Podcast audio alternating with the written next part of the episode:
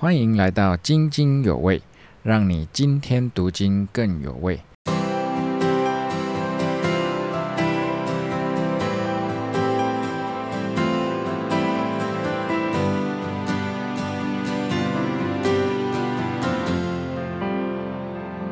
好，那这一个礼拜要带给大家的是七月二十五号到八月一号的教会灵修进度。那在圣经的里面呢，是使徒行传的第五章。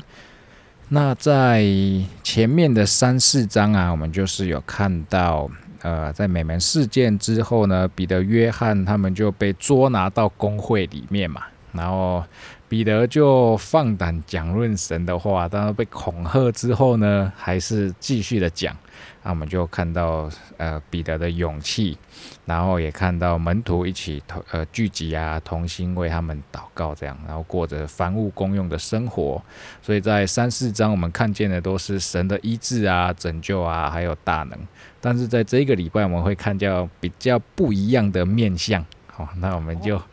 请秀妹姐带我们继续看下去。是，好，嗯，我们请你先读第五章好吗？你先把第五章从头到尾读一下，就是三分钟而已哈。嗯你可以看到几件神迹呢？那么这些神迹呢，造成的结果是什么？是不是都让人很欢喜快乐吗？好，请你先读一遍，然后你再继续，好，再继续看这个影片。好，好。那我们看到第一个神迹，你一定会发现，就是有人死了，七哄圣灵，他就扑倒断气哈。那么第一个人是亚拿尼亚，是这个丈夫哈。那他们两夫妻呢，卖了田地，然后呢要奉献给教会，但是呢他们私下留下了几分哈。那么原来呢他们是跟使徒说，这就是我们全部卖的钱啦，我们都奉献给教会了啦。好，那个试验说这种是什么？他不提到他私下留下哦，他说我全部都奉献了。这个现代用语叫假清高哦，好 啊，这样可以得到别人的称赞嘛，哈，肯定。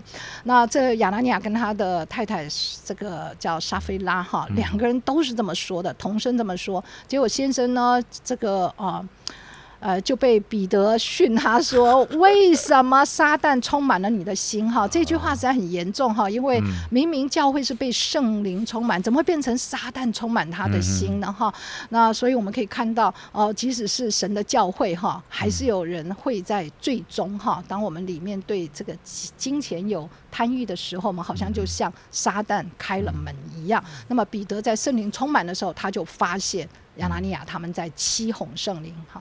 在骗人，那然后那个呃，他的太太也是一样。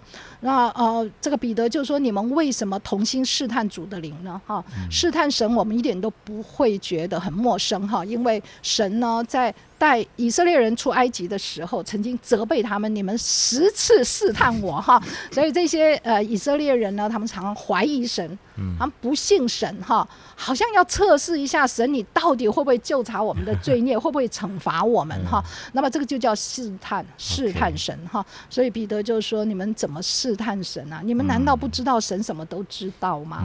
你们好像以为。”神不会知道的样子，好，那么这就是试探主的灵，试探主的灵。不过看起来那个刑罚好严重哈。不过这啊以前也发生过。来，我们看一下在历史事件上面呢。哦，抱歉哈，这件事情呢带出来一件什么呢？就是全教会和听见这些事人都很惧怕哈。那么来，他们一方面。敬畏神，因为神公义圣洁嘛，哈，你不能够有任何的污秽。那么我们说耶和华的日子，就是彰显神的公义跟审判的日子，哈。虽然也是拯救的日子，哈，但是也是审判的日子。哦哦，所以他们开始害怕。嗯，原来神真的是会审判，不是只有拯救，同时也有审判啊，有公义啊，他会害怕。那么另外，他们开始比较敬重使徒。嗯。好，发现哎呦，彼得他们怎么说了话，人就倒下来了，还得了啊，吓死了哈！而且是夫妻都 对，夫妻当场就走了。嗯，啊，他们就会想到，哇，原来以前也发生过哦。所以这些使徒简直就是有神给他们的一个很大很大的权柄哈。那在历史上面，在啊这个啊立位记第九章记记录到第十章呢，有一件事情就是啊这个当亚伦他们把这个他们献祭。好，因为会幕盖好了，这些祭司要担任这个职任，他们就要献祭，献祭一个特别的献祭。当他们把祭物放在祭坛上的时候，是天上降火，把这些祭物完全烧掉，是神的火。好，那么这些呃，神很悦纳他们，好献祭，好，这些人要担任祭司。那接着就是马上就接着。当他们在另外一个继续献祭的时候呢，亚伦的两个儿子就带着我们说反火，圣经上说反火不是从神来的火，而是人来的火。他们当场这两个儿子就被击杀了，所以也是大家都全部都吓到了，全部都害怕哈。那第二个事件就是我们大家非常熟悉的是大卫迎约柜回来的时候，乌撒呢扶着那个约柜，怕他掉到地板。对，因为那个车子不稳嘛哈，就。跳动的时候，他就去扶他一下，怕他滑下来，就当场他就被击杀了哈。所以这些事件是让我们认识神的圣洁。神对于罪，其实呢忍耐力是很小的哈。神不愿意这个不能被罪给玷污哈。所以我们就看看我们这些罪人是凭什么能够站在神面前哈，没有被击杀哈。好，那我们下一个哈。那我们第二个神迹就是使徒行了很多的许多的神迹启示哈。那么有许多人带着病人和被污鬼缠魔的。全都得了医治哈，这是神迹二，这一直都发生的。那么造成的结果是什么呢？这些百姓就非常尊重使徒，百姓哦，哦还没有信主都已经尊重使徒。第二个就是信徒又增添很多，那这一次就没有写数目了。之前会写五千，啊，三千五千，这次就没有写数目，就说它增添很多。那么这次也特别写到女性，哈，女性图之前就没有哈。那么第三个比较有趣的就是，它带来的结果是大祭司和同人满心记恨，把使徒收在监里哈，所以他们又坐牢了，再一次关进去，再一次关进去。那我们来看一下，好，下面下一个哈，那这个但是呢？被关进去，这次有个神机出现了，就是第三个神机是什么呢？有天使。有天使来了，好，夜间开了监门，把他们领出来，哈，他说：“你们去站在店里头，把这生命的道都讲给百姓听，哈。明明昨天讲的时候已经被抓了，哈，那今天还要继续讲，哈。使徒也照做，哈。那我们来看一下这个神机的带出来什么东西呢？好，其实这个神机呢是在应验弥赛亚降临后的应许是什么呢？譬如说以赛亚书六十一章第一节，这是主耶稣在会堂里头。读出这节经文，然后说什么？这经啊，今天就应验在你们耳中了。嗯，啊，就是以赛亚书六十一章第一节。好，这里面就有一句什么？被囚的出监牢。嗯，好。那么主耶和华的灵在我身上，因为耶和华用高高我，叫我传好信息给谦卑人，差遣我医好伤心的人，被报告被掳的得释放，被囚的。出监牢，这就是弥赛亚要做的事情。所以这个神机做做出来之后，这些文士啊，他应该知道的，对不对？有读过书的应该知道。对，有读过书知道，这就是弥赛亚做的事情嘛。被囚的出监牢，那么在以赛亚书四十二章也有这个记载哈。那到底为什么使徒要被关呢？就是我们刚说的，显出一个弥赛亚的神机哈，被天使带出监牢来。同时呢，我觉得神真的是非常的慈爱。他又给那个宗教领袖什么？再一次听到悔改的机会。好，他们再一次听到，听谁说呢？听彼得再一次讲到。好，再一次讲到，好叫他们可以悔改。那我们来看一下。好，我们来看一下这些宗教领袖呢。他们虽然看到神迹，也听到彼得在讲道。彼得说什么？彼得说：“你们挂在木头上杀害的耶稣啊，我们的祖宗已经叫他复活了。”神用右手将他高举，叫他做君王，做什么救主？将悔改的心和赦罪的恩赐给以色列人。哇，已经讲得很清楚了。可是这些领袖都没有悔改，好，还想要杀使徒。那么最后是被那个啊那个法利赛人的领袖加玛列劝说了，才打了使徒一顿哈，要打三十九下，很痛的哈。那么才放了使徒。好，我们继续看这些使徒呢，虽然被关被打，却心里很欢喜，继续传讲耶稣基是耶稣是基督哈。那我们可以看到，就是在路加福音六章二十二到二十三节，其实其他地方也都出现，主耶稣早就告诉他们说，如果人呐为人子恨恶你们，你们就有福了。嗯，你们要欢喜跳跃，因为你们在天上的赏赐是大的。主耶稣早就讲过了，别人会逼迫你们、恨恶你们、说你们的坏话，但是呢，啊，你要开心啊，因为将来赏赐是很大的哈。那么这个也是让我们可以。稍微反省一下，当我们为主受苦的时候，我们会不会欢喜？哈，比如说我们传福音，单张发给别人，别人给我们一个臭脸啊，拒绝我们的时候，我们就不太欢喜了，更不要说被打，哈，对不对？哈，好，那我们就求神帮助我们，跟这些使徒一样会改变。好，那我们最后呢，我们要来呃看一下这一章比较特别的地方。如果你仔细看，会看到很多情绪的字眼呐，哈，害怕呀，这些信徒会怕使徒。啊，然后大祭司们呢就怕很记恨这个使徒们所做的，然后呢这些使徒倒是很欢喜哈，所以很有趣的是这些情绪的字眼，很强烈的对比，对，很强烈的对比。好，那我们现在呢就来看一下，在第二章到第五章哈，呃，这都在描述这个基督教会诞生了之后的景况哈，基本上有三点，第一个就是什么，都是就是圣灵。充满，所以圣灵有很多的工作，就有很多的神机骑士，彰显了神的大能。所以有圣灵，好彰显神的大能。第二个是什么？他们不断的传讲神的话，不断的传神的道。所以神的灵跟神的话都在这些教会的，都在教会里面。然后最后一个很重要，就是他们真的活出神的话，彼此相爱，好彼此相爱。所以这是当初最早的。基督教会的状况最早最早不代表后来都一直维持了哈，是原型，原型好，最理想的状况哈。好，那么这种状况其实在以赛亚书五十九章二十到二十一节已经预告了，好，先知已经写下来了，说当这个救赎主来到西安的时候，神说什么？我与他们所立的新约是怎样的呢？我加给你的灵，传给你的话，必不离你的口，也不离你。后裔与你后裔之后裔的口，从今直到永远。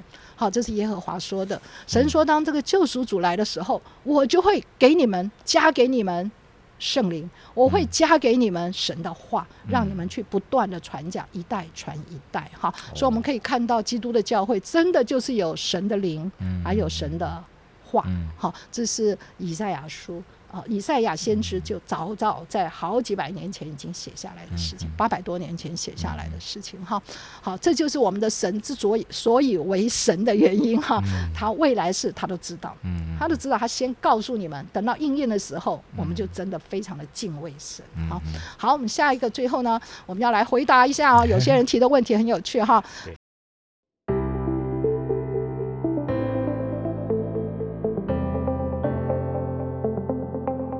天使答录机，亲爱的小主人郑源，请问你有没有需要什么礼物？我想不到要送你什么，哈哈哈哈哈！以上是小天使要对小主人郑源说的一段话。如果你有话要对小主人传达，欢迎点选资讯栏位的连结投稿哦。只要肉麻敢说有创意，就有机会在节目中为你转达。好，我们下一个最后呢，我们要来回答一下哦。有些人提的问题很有趣哈。他说：“哎，今天的教会很圣洁吗？怎么没有人被击杀呢？” 那我们应该感谢神了。好，有耶稣基督宝血遮盖哈。那我们说这就是神的恩典了。嗯嗯。不过盼望我们还是不要试探神哈。我们犯罪还是快快认罪，做一个圣洁的器皿了。对，有耶稣基督的宝血遮盖我们哈。好，我们下一个就是啊，那个有人问到哈，官府跟大祭司谁的权力比较大哈？在第四节有说这些官府跟大祭司。好，在当时的犹太人的社会里头呢，大祭司的权力最大，大祭司的权力最大。好，他在所有这些领袖之上，他负责那个主持犹太公会。那犹太公会就是当时犹太人他们是自治，有自治权，虽然是罗马人在。统治他们，但他们有自治权。那这个就是自治的这个呃下面最高的权力的机构，就是犹太公会哈。那犹太公会里面的成分，其实也就是刚才我们说的领袖啊。第一个那个官府，其实翻译成领袖会比较好一点哈。里面什么祭司长啊、法利赛人、撒都该人和文士这些团体的领袖，还有一些世袭的氏族，在我的解释就大概比较像那个所谓的贵族了。嗯，对，好这些领袖，那大祭司是他们的领袖。之上，所以大祭司权力比较大。好，我们这个很有研究精神的人就会提这种问题哈。好，下一题啊，我们看一下。好，那在第四章第四节说，男丁数目约到五千哈，就受信的人呐，哎，信的人大概就是五千哈。为什么只提到男丁呢？啊，是不是因为重男轻女啊？是的，没错。圣经里头写到人哈，大概都是指男性的成人了。人哈，譬如像五饼二鱼喂饱多少人？呃，五饼二鱼吗？五千人，那这个五千人就是成年的男人。所以当场还有其他的女性跟孩子，哎，所以通通加起来应该是五饼二鱼喂饱上万人才对，哎，所以是很惊人的哈那个数字。那么你说到重男轻女哈，其实这个观念真跟我们整个罪性人的罪性哈，那啊还有我们整个家庭的发展、经济的发展、社会发展的背景很关哈。如果你对这个题目有兴趣的，你可以。去读一下这些两性的这种研究哈，啊，这还蛮多可以讨论的。那不过我们很感谢主耶稣哈，他在地上的时候，我们在福音书就看到记载，他竟然跟好多的女性对话，这是在当时的社会来说是几乎不可能的。来试验说一下，主耶稣跟哪一些女性来对话？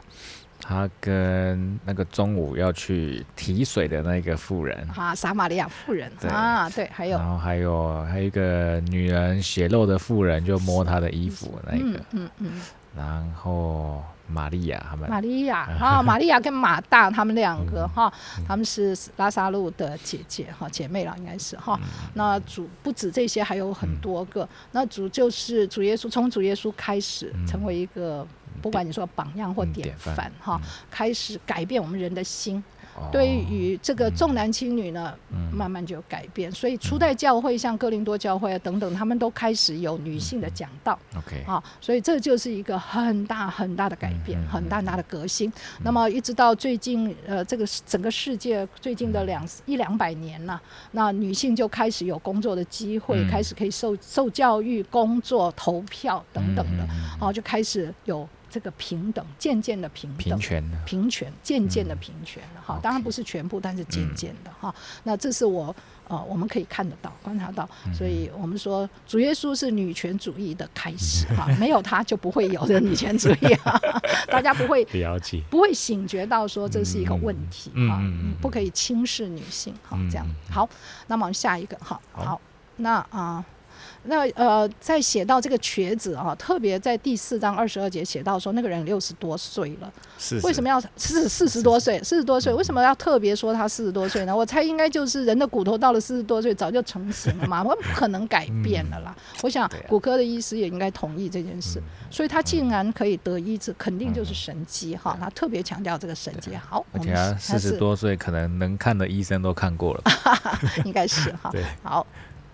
那么，呃，这个这个题目非常有意思啊。他说，我们周末来教会服侍也算是凡物公用吗？哈，好，那么因为凡呢，就是凡事嘛，所有的财物跟时间公用啊，所有哦，所以你觉得只有周末来服侍算是凡物公用吗？只有周末哈。不过我们还是算可以某种程度的公用啦，因为我们分享大家的时间、恩赐、心力啊、体力等等，那就在这一段时间内还是可以算了，还是可以算哈。好，OK。那所以，房屋公用变成我们一个关心的题目。我们来看一下哈，其实房屋公用是不是教会的常态？啊，甚至有人说，哦，是因为犯教会开始犯罪了，所以就不愿意房屋公用。那是一个好的精神，有人这样主张哈。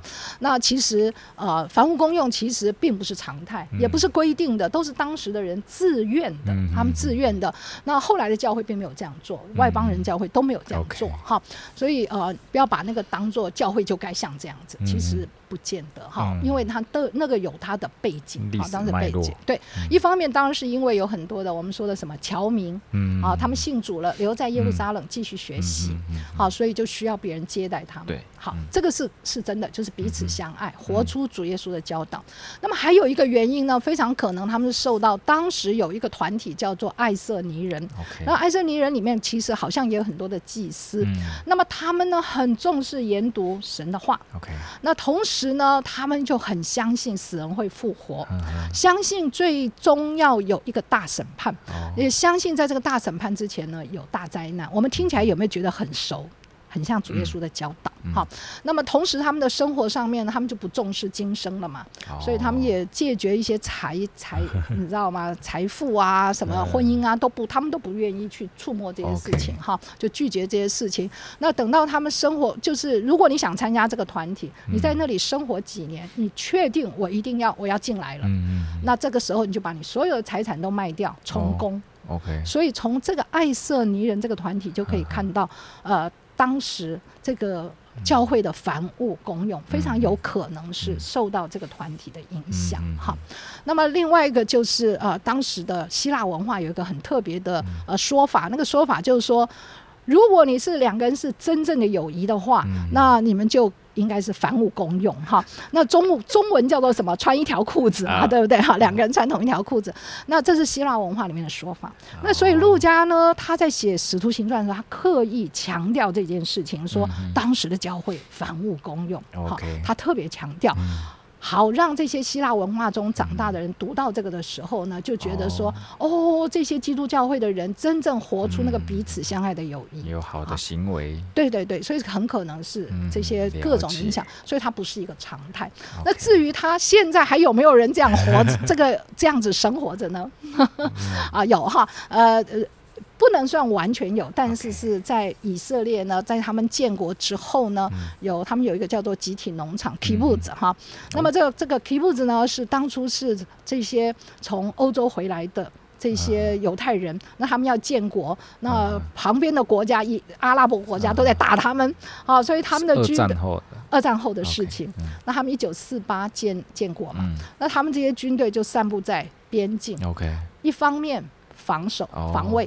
那另外一方面呢，他们就我们叫屯垦吧，哈，屯垦，他们就开始开垦那些地方，然后就变成农场。那他们就一起生活，然后就几乎就是凡物公用。好，那么到今天呢，他们好像还有两百多个集体农场的样子。那据我所知道的那个集体农场呢，他们有一个很大的新，就非常高科技的一技的产品。那但是从做那个做经理啊，最高的。总经理一直到打扫的人呢，整个农场里面到摘水果的、包装水果的，全部都一样的薪水哈，大家所得的得到的薪水都一样。